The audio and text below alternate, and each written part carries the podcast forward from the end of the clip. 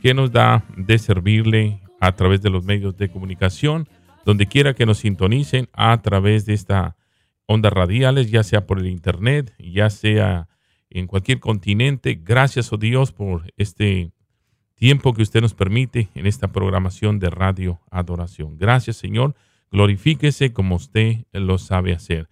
Así es que damos honra y gloria al Señor. Muy buenos días, Iglesia, pueblo del Señor, amigo, usted que nos sintoniza.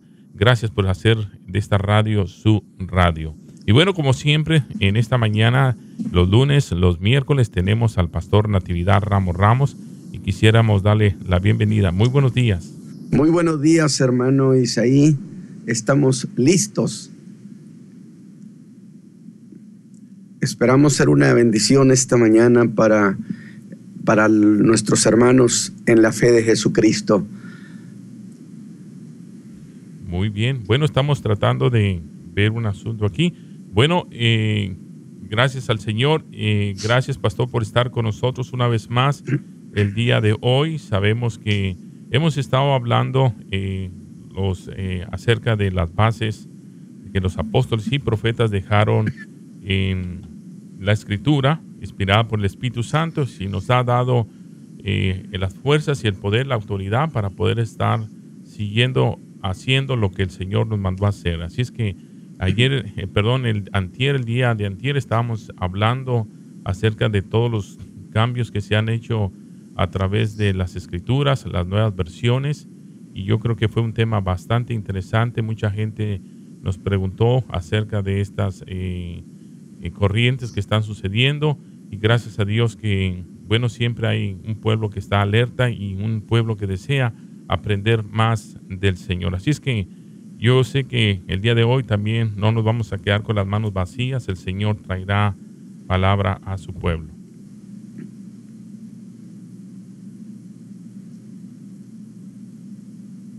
Muy bien, pues eh, esperamos con todo nuestro corazón que seamos una bendición.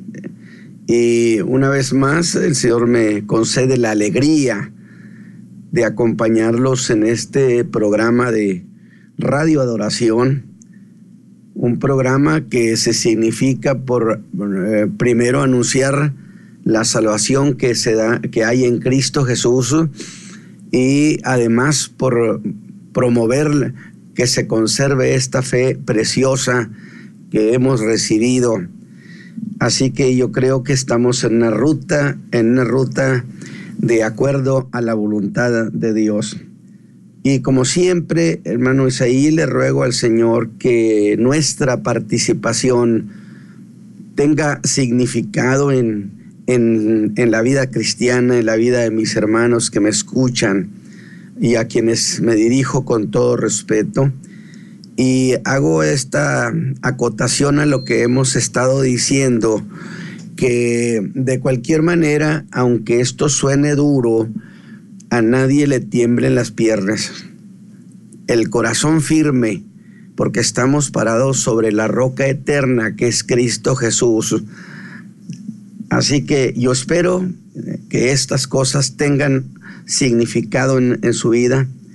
Y como usted ha escuchado, hemos estado comentando estas dos grandes y muy desagradables cuestiones que se han dado en la vida de la iglesia, como lo es la perversión de la doctrina cristiana y la perversión del culto en las iglesias. Pero sigamos avanzando un poco más en estas cuestiones. Y para empezar, yo voy a leer el Salmo 12.6 que son pasajes que nos sirven como tutores de esta, de esta participación junto con el de 2 Timoteo 1.13. El del Salmo dice, el Salmo 12.6, las palabras de Jehová, palabras limpias, plata refinada en horno de tierra, purificada siete veces o las palabras tan honorables de, de Pablo en 2 Timoteo 1:13, donde le dice, Timoteo, retén la forma de las sanas palabras que de mí oíste en la fe y amor en Cristo Jesús. En otras palabras, no permitas que las cosas las cambien de lugar porque entonces se deforma la idea. Y también eh, creo que el pasaje implica que no hay duda que guardar cada palabra en su debida forma y sustancia es un acto de amor al Señor. Consecuentemente, quien no lo haga de esta manera es una prueba de desamor al Señor Jesucristo que nos redimió. De tal manera que, por ejemplo, la nueva versión internacional dice, este mismo pasaje que he leído de Timoteo, con fe y amor a Cristo Jesús, sigue el ejemplo de la sana doctrina que de mí aprendiste. Sin embargo, se oye muy bien, pero el apóstol no está hablando de seguir el ejemplo alguno. Es decir, de no sino de no cambiar ninguna palabra. Porque decirlo de esa manera parece igual, pero el pasaje pierde precisión. Pablo está diciendo, Timoteo, cuidado, no permitas ni cambies tú ninguna palabra que has aprendido de mí en esta fe.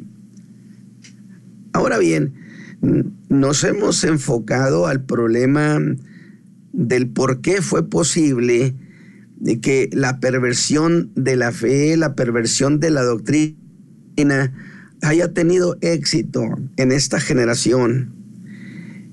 Y eso lo hemos estado desglosando, explicando, haciendo énfasis en una serie de lo que hemos llamado como fenómenos eclesiásticos. ¿Te lo recuerda, mis hermanos? Hablamos del abandono de la doctrina como un fenómeno. Es decir, nunca había habido una propuesta generalizada de que la doctrina ya no era necesaria. Pero los años 80 nos trajeron ese fenómeno y la iglesia y los pastores, mejor dicho, y los líderes no hicieron nada. Sencillamente guardaron sus labios. Lo mismo hablamos del fenómeno de la secularización del ministerio. Ya no se habla de que el Señor llama al ministerio. Cuando que dijimos que Pablo le dice a Timoteo, nos salvó y nos llamó. Dice que lo estableció el Señor como apóstol, como predicador y como maestro. Es decir, Él lo estableció, Él lo puso. Y todo ministro del siglo pasado, hasta por lo menos los años 60, eh, siempre, siempre se decía que el Señor lo llamó a tal o cual ministerio. Ya no se dice eso, creo que ya no se necesita ser llamado. Yo llego y, me pongo en algún trabajo, en su puesto. Ahora, lo mismo vino como fenómeno la descalificación del ministerio del maestro de la palabra. Maestro por vocación ministerial como lo es el apóstol, como lo es el profeta. Y al mismo tiempo se cumplió el fenómeno que Pablo había advertido que en los últimos tiempos se acumularían maestros. O más bien, yo le he llamado estamos acumulados de conferencistas, hasta para tirar para arriba, he dicho, donde la mayor parte de ellos son presentados bajo eh, sus títulos académicos, el ingeniero, el doctor, eh, etcétera, como si presentarlo como un creyente eh, fuera denigrante, le rebajara a menos que en realidad no lo sean, que no lo sean hermanos, no sean gente salva. Entonces tienen toda la razón. El fenómeno único también de la aparición de las neoiglesias a partir de los años 80. Si usted ha ido observando usted puede darse cuenta que toda esta cantidad de fenómenos se están manifestando justamente en ese bloque de tiempo de los años 60 para acá. Las grandes iglesias que nacieron, dije, de la noche a la mañana, pero hablé, dije, aquí está este otro fenómeno eclesiástico. La cantidad de versiones que han aparecido acerca de la escritura a partir de los años 60, curiosamente otra vez a partir de los años 60, que han convertido esto en toda una Babel. Y entonces todos estos fenómenos quedan encuadrados dentro de ese tiempo después de los años 60. La pregunta, ¿será entonces casualidad, mera coincidencia? Que todos estos fenómenos que han cambiado la vida de la iglesia hayan sucedido en estos últimos años? Definitivamente no podemos aceptar las cosas de esa manera, sino que ha sido una operación deliberada de maldad, operación de las tinieblas para acabar con la vida de la iglesia. Y ciertamente que hemos dicho que volvamos, volvamos a la doctrina. Sí, nada más que la doctrina la tomamos de la escritura. Entonces, si la, si la escritura la llevamos a, que sea vista como algo de menos interés, entonces estaremos arruinando de manera más eh, contundente la vida de la iglesia. Ahora, eh, por todo esto, lo más propio sería llamar a este fenómeno como una conspiración contra las sagradas escrituras. Existe una conspiración contra las sagradas escrituras. Usted me va a decir, bueno, pero hay muchas Biblias, ¿dónde está? Bueno, creo que entonces, si quiero ser más preciso, conviene decirlo de otra manera que es una conspiración contra la Biblia Reina Valera. Es que les estorba, les estorbaba la Biblia Reina Valera para sus fines liberales. Mire, la antigua versión de Casidoro de Reina de 1569, que fue luego revisada por Cipriano de Valera, allá por el año 1602. Y de allí que se diga la Biblia Reina Valera, producto de estos dos hombres que prácticamente la han sacado de circulación. Usted va a una librería, pregunte por la Reina Valera y verá cómo no la tienen. Ahora, ¿por qué? ¿Por qué la Biblia Reina Valera, si ella ha acompañado a los creyentes por 400 años, desde llevarlos a Cristo? Ahora, debo precisar que nadie es salvo con el error. Si la Biblia Reina Valera estuviera saturada de errores, ¿cómo es que Dios salva en el error? Porque miles y miles fuimos salvados con sus palabras. Fue apoyo y dirección exitosa toda la vida de los hijos de Dios y los hizo ir a la tumba llenos de victoria. Yo tengo mi Biblia Reina Valera antigua, que dice editada por la Asociación Bíblica Internacional, Fíjese por qué lo voy a decir, cuya dirección, según lo dice mi Biblia, está en la ciudad de Dallas. Y les diré algo, mis hermanos. Si quieren volver al fundamento de los apóstoles, va a ser necesario que vuelvan a la Reina Valera. Y le ruego a Dios que los creyentes vuelvan a esa versión y ojalá esta asociación pueda poner en las manos de los hijos de Dios esta palabra. Y le voy a dar un ejemplo. Eh, en, la ocasión, en el programa pasado, eh, cité muchos pasajes acerca de esos, de qué decía la Reina Valera, qué decía la versión popular y qué decía la nueva versión internacional. Pero ni por mucho, ni por mucho se acerca a la cantidad tan grande de, citas que están, han sido cambiadas. Y mire, yo le voy a dar un, un ejemplo porque quiero avanzar en estas cuestiones. Y por ejemplo, han encontrado motivo de acusación, porque cuando usted quiere ayudar a algún creyente y decirle las razones por las cuales conviene que volvamos a la Reina Valera y por qué es bondadosa la Reina Valera, eh, algunos muy ufanos le dicen, bueno, es que esos pasajes no están eh, en los escritos originales. Bueno, y entonces, ¿quién va a ir corriendo a buscar el, escrito original? Entonces, es muy cómodo salirse con eso. Pero mire, le voy a decir un ejemplo de estas cosas.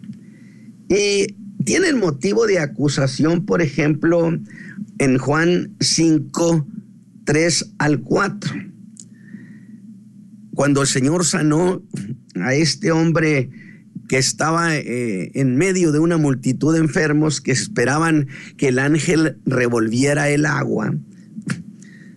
Y como, y como los escolásticos no tienen interés en aquellas cosas que sean subjetivas, como que es que un ángel venía, pues ¿cómo me lo prueba usted que venía un ángel? Entonces, esos, esas, esas versiones, esos pasajes les incomodaban.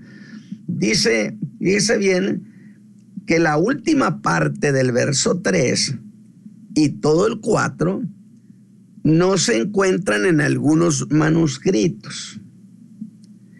Aceptando sin conceder. Fíjese lo que impugna, que esperaban el movimiento del agua porque un ángel del Señor descendía de tiempo en tiempo al estanque y agitaba el agua. Y el que primero descendía al estanque después del movimiento del agua, quedaba sano de cualquier enfermedad que tuviese. Ahora, dicen que estas palabras aparecen en algunos manuscritos, pero que no aparece en otros. Y entonces, desde luego, esto indica que alguien eliminó el pasaje o que alguien le añadió al texto original. Sin embargo, ¿por qué estas gentes afirman que el pasaje fue interpolado y no admiten la posibilidad de que fuera omitido? Pero mire, aquí hay una cuestión que yo quiero que usted observe. En su afán, en su afán de desacreditar a la reina Valera porque quieren minar la credibilidad. Y esa es una tendencia muy clara que se perfila a un propósito específico de descalificar, de, de que se abandone la versión Reina Valera. Sin embargo, sin embargo, fíjese usted, que dicen que Jesús se acercó al estanque de Bethesda y encontró allí una multitud de enfermos, ciegos, cojos y paralíticos. Ahora, todo el mundo admite que estas palabras son auténticas, pero ¿por qué se congregaba allí aquella multitud de enfermos en el estanque de Bethesda? Como si fuera una sala de hospital que esperaban ser atendidos. La narración que está en el Evangelio de Juan dice que se congregaban porque un ángel descendía de tiempo en tiempo y agitaba el agua. Y el primero que descendía al estanque quedaba sano de cualquier enfermedad.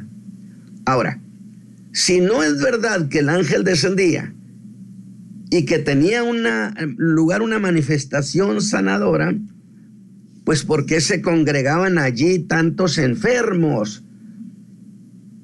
Digo, sin embargo, mire, en, en su atropellado querer desacreditar la escritura,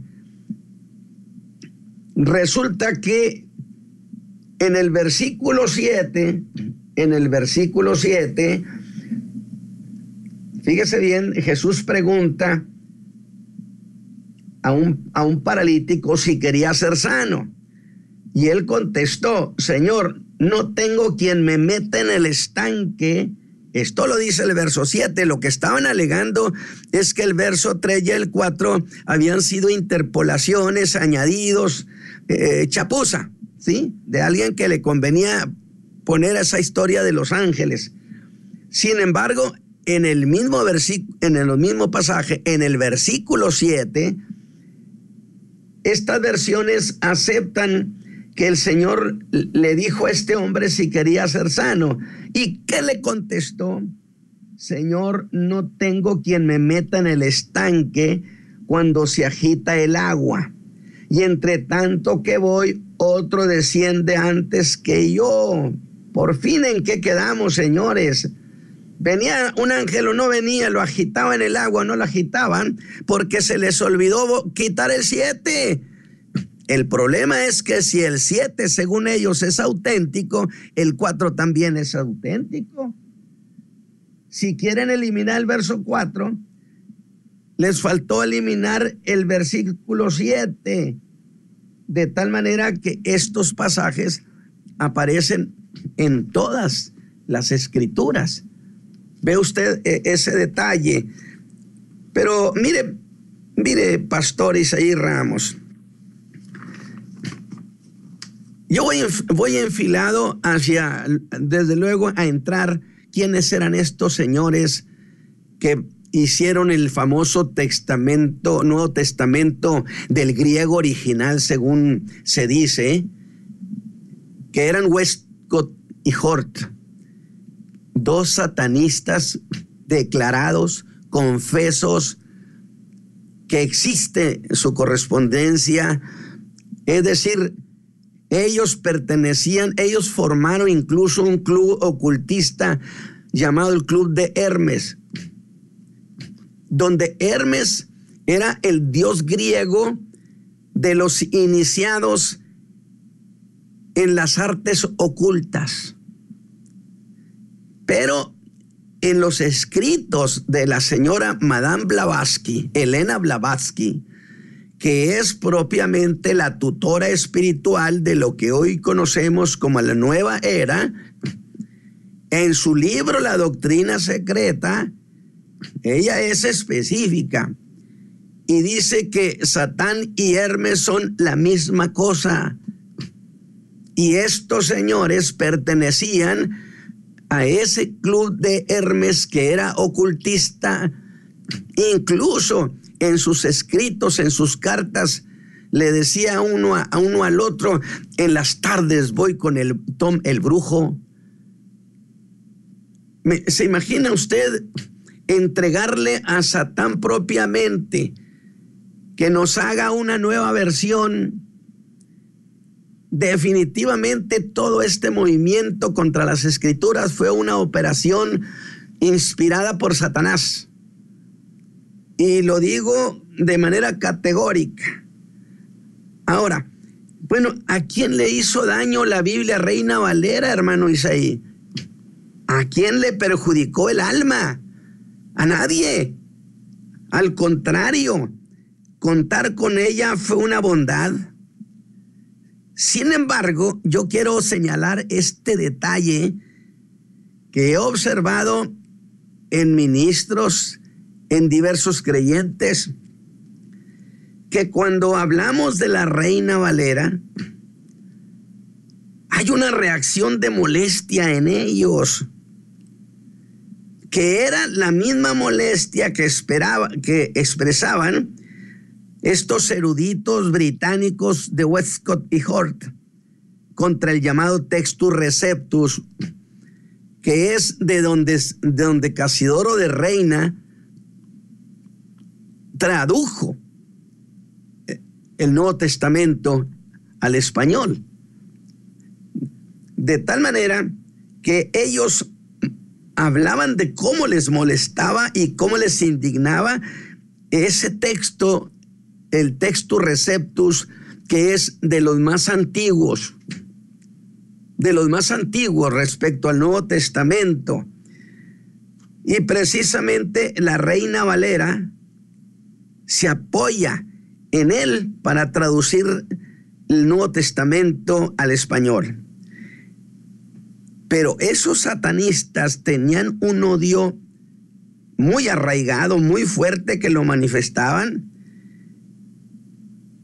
Y ellos fueron los que elaboraron el famoso Nuevo Testamento, según ellos, del griego original.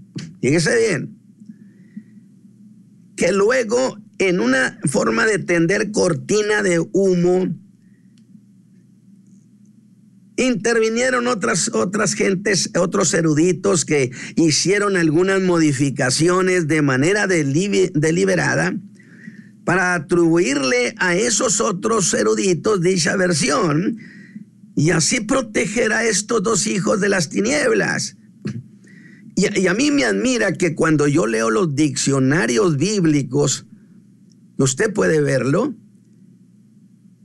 diccionarios de la iglesia, cuando usted busque Westcott y Hort, le van a decir que eran, fueron dos grandes hombres, hombres espirituales. Sí, hombres espirituales en, en Satán, mas no en el Espíritu de Dios. Definitivamente, ¿por qué? ¿Por qué no decirlo con todas sus palabras?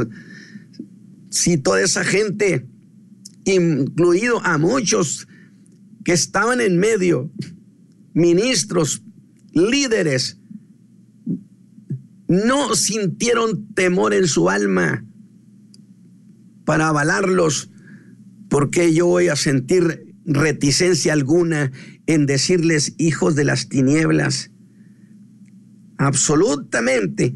Ellos dijeron que había que eliminar el texto receptus y así empezó esta conspiración allá por los años 1850 al 1881, que es el espacio de tiempo en el que hicieron estas famosas modificaciones, que han servido luego para todas las nuevas versiones de las Biblias que hay ahorita.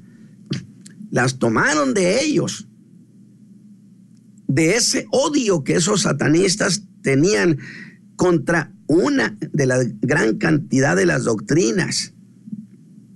De tal manera que cuando yo he hablado sobre en favor de la reina Valera, resulta que yo he observado que les brillan los ojos de molestia.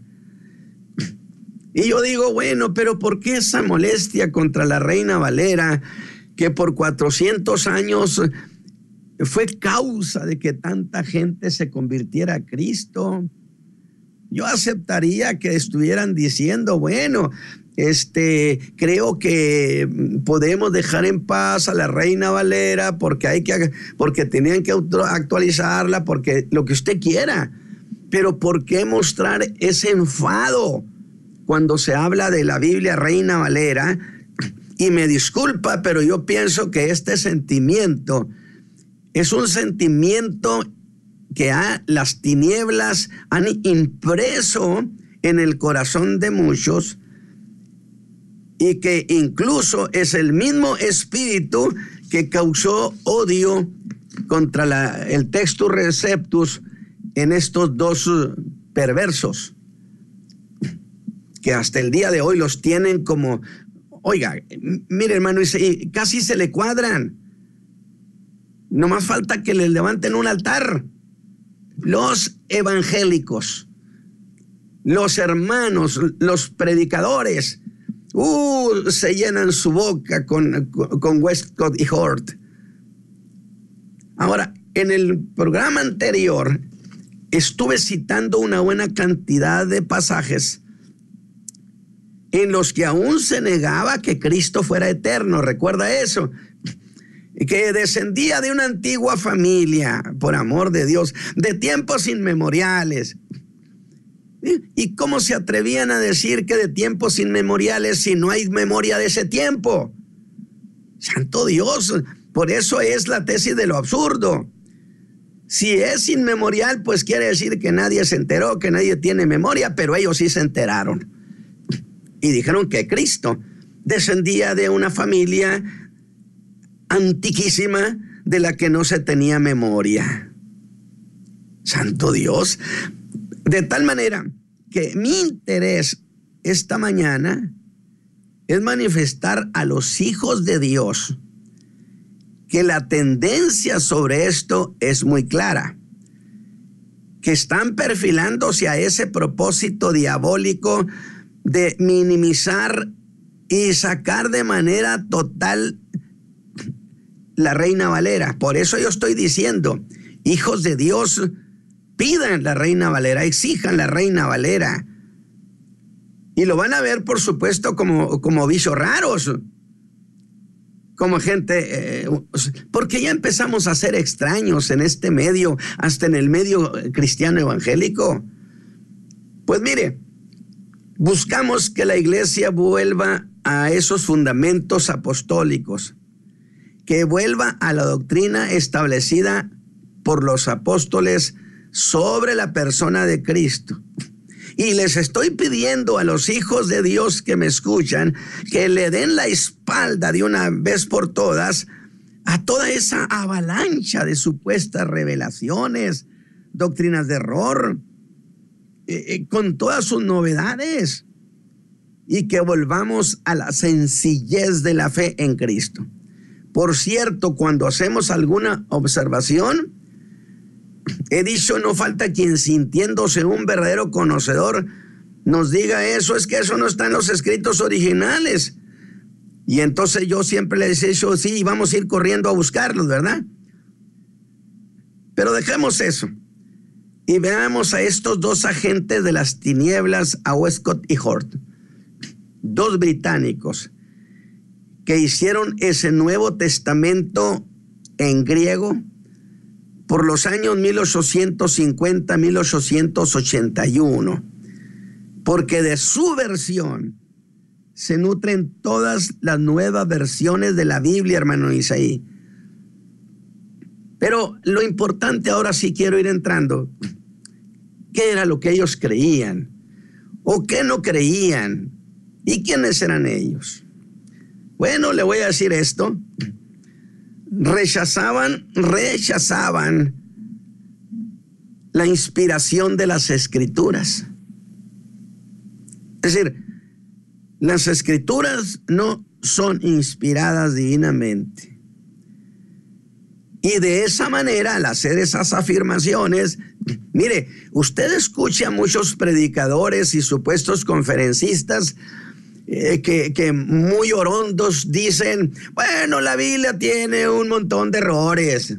Si lo he oído, hermano Isaí, claro que lo hemos oído. Y dejan el campo libre con esa afirmación de Westcott y Hort. Dejaron el campo libre para afirmar que la Biblia está llena de errores.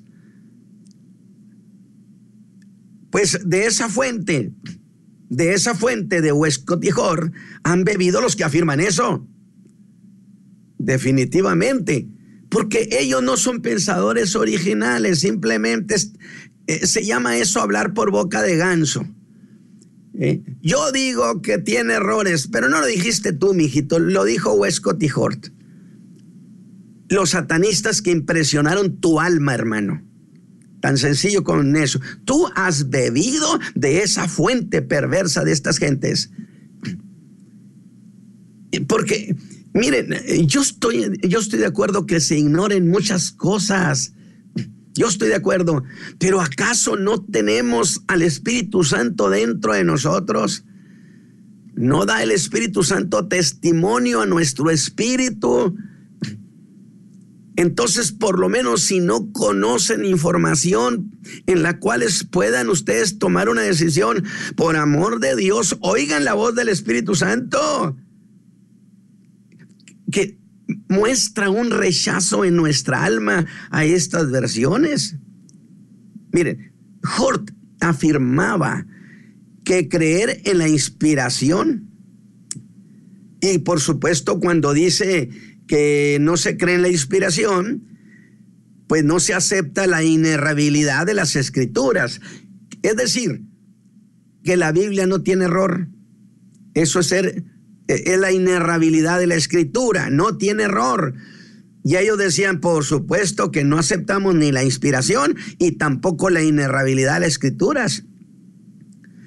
Y ellos decían, Hort afirmaba que los evangélicos que creíamos en la inspiración y la inerrabilidad de las escrituras, éramos herejes, herejes. Fíjese usted, usted al asociarse a las formas de pensamiento de estos hombres, usted se separó del pueblo cristiano. Usted va siguiendo una ruta hacia la perdición. Abandone esas formas de pensamiento, vuélvale, vuélvale al Señor y ruéguele que su Espíritu Santo le haga entender. Porque estos son tiempos donde la conciencia se cauteriza. Fíjese, por ejemplo, dice que los evangélicos les parecían pervertidos. Así lo dicen. Así lo dicen. Y mire, alguien me preguntó, hermano Isaí, creo que el programa anterior, que dónde estaba toda esa información. Bueno, eh, eh, César Vidal Manzanares hace un documento extraordinario, pero si usted entra en internet y busca Westcott y Horn satanistas, usted va a encontrar un buen documento de un estudio bíblico de un hermano. Hay que usarlos porque Dios también tiene voz a través de sus hijos. Búsquelo y léalo. Y allí le dan con exactitud en qué documento dicen ellos esas cosas. Por ejemplo, ellos afirmaban que los profetas eran inspirados, hermano Isaí. Sí, pero que no sus palabras.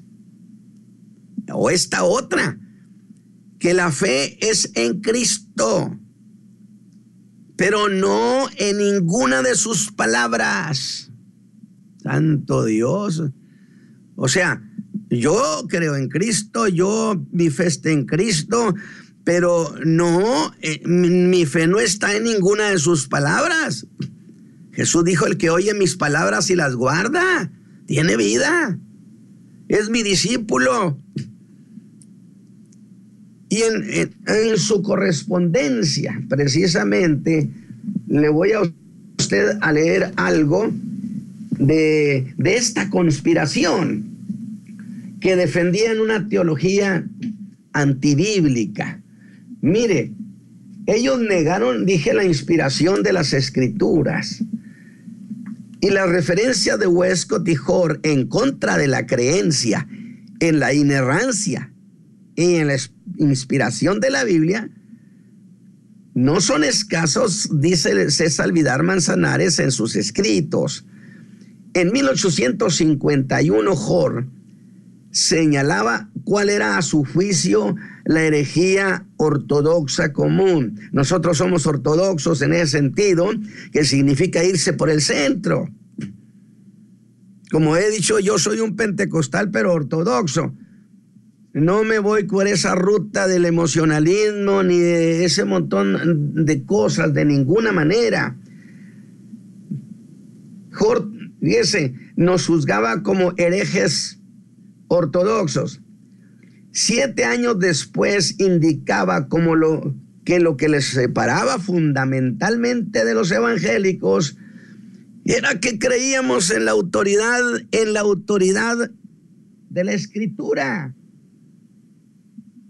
Dijo los evangélicos me parecen pervertidos y me temo que las diferencias más serias que existen entre nosotros giran sobre el tema de la autoridad, especialmente la autoridad de la escritura. Entonces, si la escritura no, no tiene autoridad, pues usted puede obedecerla o no obedecerla. Mire, si sencillamente este principio, eso de que pensar que usted tiene derecho a aceptar a Cristo o no aceptarlo, es un error de apreciación. Porque es cierto, es cierto que Dios invita tanto al hombre a arrepentirse, que parece un ruego, pero que no es un ruego. Parece como si Dios rogase y eso de cómo es un símil. Invita a Dios tantas veces a los hombres que hasta pareciera que les está rogando, pero no les está rogando. Pablo dijo a los atenienses, Dios demanda, exige, ordena a todos los hombres en todos los lugares que se arrepientan. Alabado sea Dios, porque si al hombre la Biblia le dice que es una orden que se arrepienta. Si fuera una alternativa, oiga, discúlpeme, usted me invita a una fiesta suya. Yo tengo la opción de ir o no ir.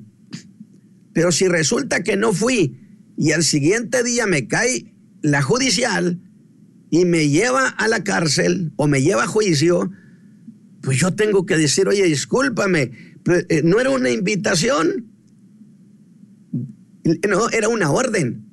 Y los hombres, por no aceptar a Cristo, serán juzgados, porque son cuestiones penales. Eso es lo que no se ha querido entender. No son alternativas. Si usted le conviene o no le conviene, no, no, no, la escritura dice que Dios nos dio a su Hijo para esto, para salvación nos lo entregó. Y no nos lo entregó para que usted muy campante diga, bueno, pues voy a pensarlo, a ver si, a ver si me interesa Cristo. todo Dios. Entonces usted comparecerá y se va a dar cuenta que la cosa no es así. De tal manera entonces que ellos negaban en su correspondencia, dice, rechazo, le decía Huesco Tajor, en una carta, rechazo la palabra infalibilidad de las santas escrituras de manera contundente. Ándele, ándele que nos sigan haciendo Biblias de esas. Que nos sigan haciendo trizas la escritura. Y usted infamemente no levanta su voz. Yo le digo a mis hermanos en Cristo, no señores, firmes y vamos a reclamar que nos entreguen de nuevo la Biblia Reina Valera, que no nos vamos a quedar con un puñado de papeles inservibles. No, señores, que el Dios de los cielos me oiga y ponga en el alma de mis hermanos en aquella región volver volver a la fe y volver a esas escrituras que tanto bien hicieron a la raza humana de tal manera que estos hombres negaron la divinidad de Cristo. ¿eh? Y, estos señores, olvídese, hablan de ellos, pues negaron la preexistencia del verbo, minimizaron la, deidad de Cristo. De tal manera mire, un una conducta similar encontramos en su principal compañero, al referirse al texto de Primera de Pedro 1.3, donde Jesús es denominado Señor.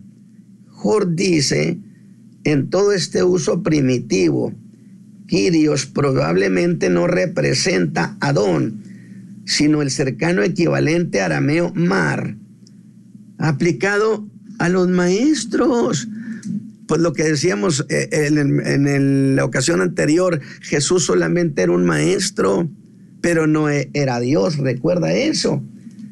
De tal manera, entonces, que no solamente negaron la resurrección corporal de Cristo, la resurrección de Cristo fue, dice en ellos, en que el templo se levantara de nuevo la completa restauración del tabernáculo, de la presencia de Dios a los hombres, perpetuado en la iglesia que es el cuerpo de Cristo. En otras palabras, el pasaje era, es espiritualizado de tal manera que fuera suprimida la referencia a la resurrección, a pesar de que, como señala Juan 2.22, los discípulos comprendieron que la profecía de Jesús se había cumplido cuando resucitó entre los muertos. Y le voy a decir una cosa. Pablo dijo, si no resucitó, va, no es todo. ¿Por qué razón? Le voy a decir por qué. Hermano Isaí, porque el Señor Jesús nos hizo muchas promesas que estaban allá en el cielo. Muchas riquezas. Bueno, nada más que mi Biblia dice que ni carne ni sangre pueden entrar allá. Consecuentemente, si Cristo no resucitó, los creyentes no resucitaremos y por consecuencia no tenemos manera de ir hasta allá al cielo a tomar las promesas. Y entonces inútil sería todo. Pero como Cristo resucitó, nuestros cuerpos serán transformados y habilitados para poder ir hasta la presencia de Dios mismo porque allá ni carne ni sangre, pero la resurrección, que es la transformación del cuerpo, permite el despojo de la consanguineidad y por consecuencia nos capacita para poder ser trasladados hasta allá. Pero si no resucitó, pues entonces estamos prácticamente en, en la nada. Pero no solamente eso, ellos negaron la doctrina de la expiación, hermano Isaí. Y déjeme decirle algo en breve porque el tiempo se nos vino encima. Qué rápido corre el reloj, hermano Isaí. Mire, negaron la expiación y ellos decían, fíjese, eh, que, que les daba asco lo de la sangre de Cristo. Y yo no sé, yo no sé si estoy en lo correcto. Alguien me comentó de, de un predicador que afirmó que iba a orar por alguien y que, y que luego este, algo olía muy mal, muy mal. Pero entonces le preguntó a la dama que si estaba en sus días. Ella sorprendida le dijo que no. Ah, dijo entonces es olor, el olor a la sangre de Cristo, por eso apesta. Déjeme decirle una cosa, dígame un, detalle. Cuando un creyente habla de la sangre de Cristo, hermano Isaí, dígame cómo reacciona. ¿Reacciona con horror? ¿Con repulsión? ¿Con asco? ¿O con gratitud y admiración? Quiere decir que este, este señor, ese predicador que hizo eso, no, no sé exactamente, solamente voy a investigar eso.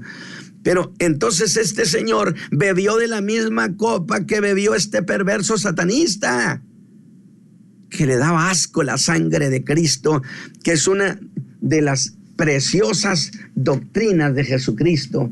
Yo creo que ahí nos vamos a quedar porque entonces vamos a entrar de manera fuerte justamente a lo que eran estas gentes como satanistas y la ruta de la apostasía. Hermano Isaí. Bueno, damos gracias al Señor por este día que nos ha entregado una enseñanza maravillosa y no cabe duda que los tiempos que estamos viviendo son bastante fuertes y si la iglesia, la iglesia, estoy hablando al cuerpo de Jesucristo, no hacemos un vallado eh, contra todas estas apostasías, grandes apostasías que se están levantando desde 1850, como lo decía el pastor Ramos, estos conceptos hicieron, estos personajes hicieron una nueva versión del Nuevo Testamento, eh, aborreciendo, rechazando la inspiración del Espíritu Santo.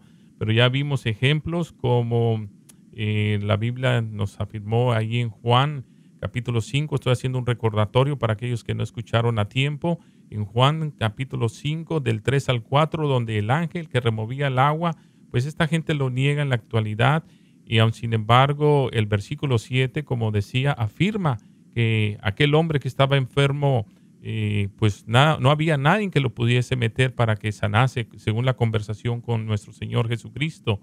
Y, hay mucha evidencia. La pregunta aquí sería, Pastor eh, Natividad Ramos, acerca de estas gentes en la actualidad del día de hoy. Muchos de ellos dicen que no están en los originales. La pregunta es, eh, ¿de dónde ellos sacan estos, de dónde se basan para decir que no están en los originales? ¿Acaso estas personas tienen los originales en sus manos para atreverse a decir que, que los originales no están, no están escritos de esa manera? Pregunta. Bueno, pues es que como son cosas que no están al alcance de todo mundo, con toda comodidad puedo decir eso y mucho más. Pero la versión que ellos tienen, que sacaron este Westcott y Hort, viene del, del Sinaítico y el Vaticano. Dos, dos, traducciones, dos versiones que hasta entre ellas son contradictorias. Y de tal manera que eh, eh, hay todo un cuerpo, todo un equipo de propaganda definitivamente estos señores de ahí sacaron eso y de la inspiración perversa de acabar con, con esta versión preciosa. Pero eh, déjeme decir algo, no hemos tocado ni siquiera a los que estuvieron en medio, o sea, los que hicieron estas Biblias, ¿por qué las vas a imprimir? Porque mire, hermanos, yo sostengo y creo que tengo toda la justicia escritural para decir, no me interesa qué institución o asociación que haga Biblias, por muy poderosa que sea mm, y muy renombrada, nunca tendrá derecho a nombre de la libertad de prensa de hacer cosas que dañen a los hijos de Dios, porque nunca tendrán derecho sobre el derecho que Cristo tiene sobre su pueblo. Así es. Incluso las librerías deberían de cuidar lo que venden. Bueno, porque tienen la obligación de hacerlo. Tienen la obligación, pero muchas veces la economía, los, eh, pues con tal de vender, con tal de sacar eh, en venta, y yo entiendo, yo, yo entiendo que vivimos una necesidad, pero ¿cuál es la necesidad más grande ahorita? Eh, si fuéramos a una librería, eh, serían muy pocos los libros que deberían de estar ahí, muy poca la música, muy poca la Biblia y tanta literatura que se ha metido. ¿Para qué? Para sacar provecho, porque esta gente, los, las grandes compañías, pues eso es lo que les interesa, es el dinero. No les interesa la vida espiritual de las personas.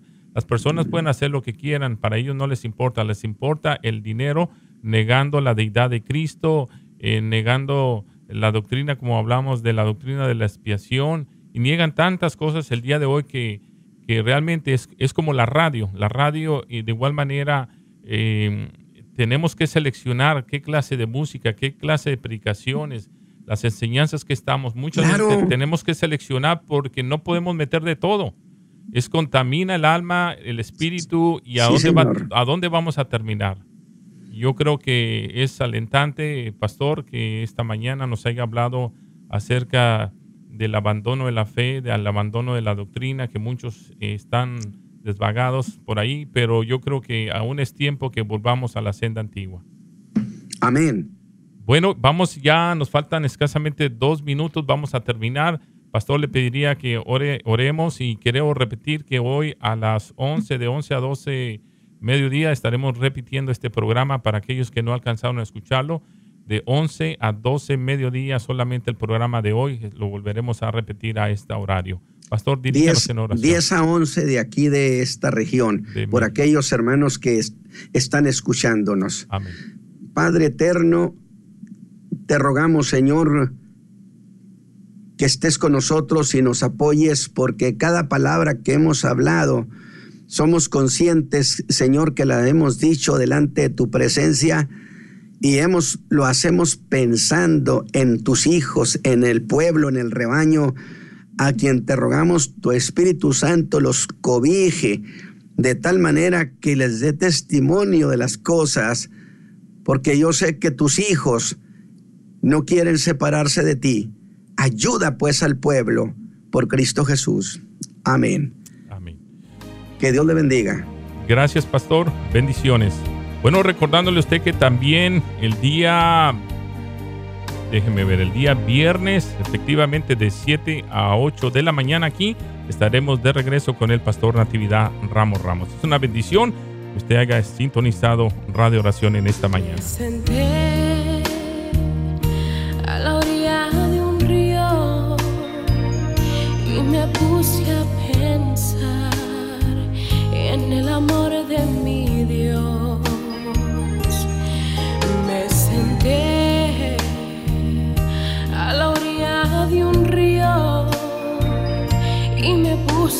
Pensar cuán grande es mi Dios.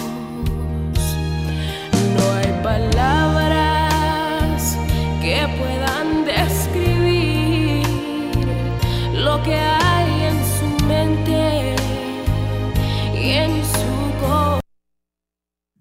This is WNOW, Charlotte. This is WSGH, Louisville.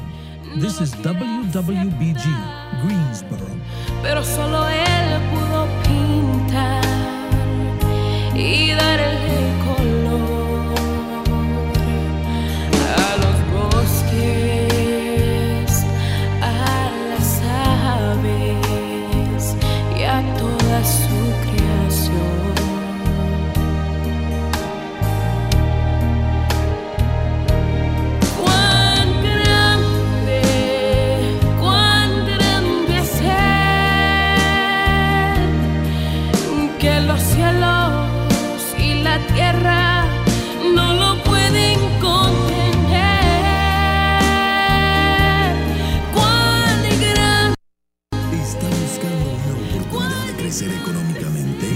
Más. Haga que sus ingresos aumenten. Bendiga a su familia. Bendiga a su iglesia. Y